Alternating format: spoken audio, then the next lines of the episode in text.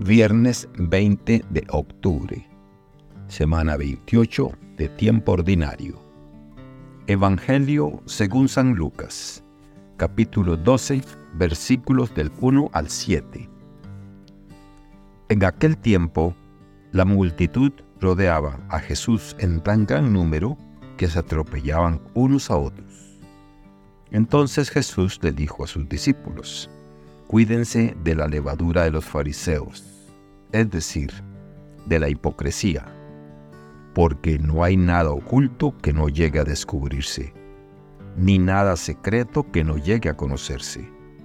Por eso, todo lo que ustedes hayan dicho en la oscuridad se dirán a plena luz, y lo que hayan dicho en voz baja y en privado se proclamará desde las azoteas. Yo les digo a ustedes, amigos míos, no teman a aquellos que matan el cuerpo y después ya no pueden hacer nada más. Les voy a decir a quién has de temer. Teman a aquel que después de darle muerte los puede arrojar al lugar de castigo. Se lo repito, a él sí tienen que temerlo.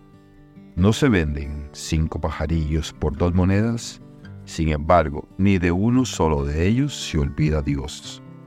No se venden cinco pajarillos por dos monedas. Sin embargo, ni de uno solo de ellos se olvida Dios. Y por lo que a ustedes toca, todos los cabellos de su cabeza están contados.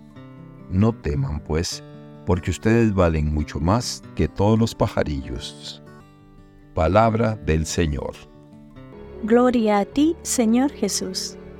Reflexión en la carta a los Romanos, capítulo 4, versículos del 1 al 8, escrita por el apóstol Pablo, se dirige a una comunidad mixta de judíos y gentiles. El propósito principal de esta epístola es mostrar que la justificación ante Dios proviene únicamente de la fe y no de las obras de la ley. Este pasaje nos habla de la fe de Abraham y cómo fue justificado por su fe, no por sus obras. Pablo hace una clara distinción entre las obras y la fe, como medio de justificación ante Dios. Al mencionar que incluso David habla del hombre al que Dios considera justo, aparte de las obras, reafirma que la justificación es un acto de gracia divina no algo que podamos ganar por méritos propios. La vida de fe no consiste en una lista de tareas a realizar, sino en confiar plenamente en el amor y la misericordia de Dios. Nuestro esfuerzo humano, por muy loable que sea, nunca es suficiente para alcanzar la salvación. Es por la gracia de Dios y nuestra respuesta de fe que somos aceptados. El Salmo 31 es una oración de confianza en Dios en tiempos de aflicción. El salmista reconoce su fragilidad y su dependencia total de Dios. El Salmo destaca la idea de que incluso en los momentos más oscuros, la fe en Dios proporciona esperanza y refugio. Todos enfrentamos momentos de desesperación, soledad y miedo en nuestras vidas. En esos momentos, este salmo nos invita a refugiarnos en Dios, a confiar en su amor inquebrantable y a entregarle todas nuestras preocupaciones. El pasaje del Evangelio de Lucas capítulo 12 versículos del 1 al 7 fue escrito en un contexto de creciente persecución a los cristianos. Lucas, al presentar las enseñanzas de Jesús, está ofreciendo aliento y orientación a la comunidad cristiana. Este pasaje tiene dos puntos principales. Primero, Jesús advierte sobre la hipocresía de los fariseos.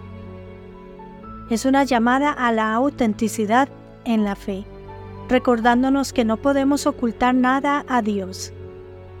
Segundo, Jesús habla del valor infinito que cada persona tiene a los ojos de Dios usando el ejemplo de los gorriones y el conteo de los cabellos en nuestra cabeza.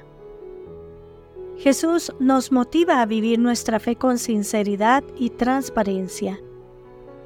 No debemos temer a aquellos que pueden dañar nuestro cuerpo, sino más bien temer a aquello que puede dañar nuestra alma. A la vez, el pasaje nos ofrece consuelo. Si Dios cuida incluso de los gorriones, ¿cuánto más cuidará de nosotros? Es un recordatorio de que somos inmensamente valiosos para Dios. En resumen, estas lecturas nos llevan a reflexionar sobre la naturaleza de nuestra relación con Dios una relación basada en la fe, la confianza y la autenticidad.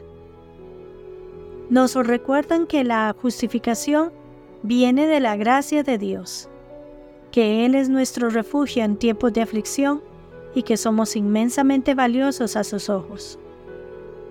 Que Dios les bendiga y les proteja.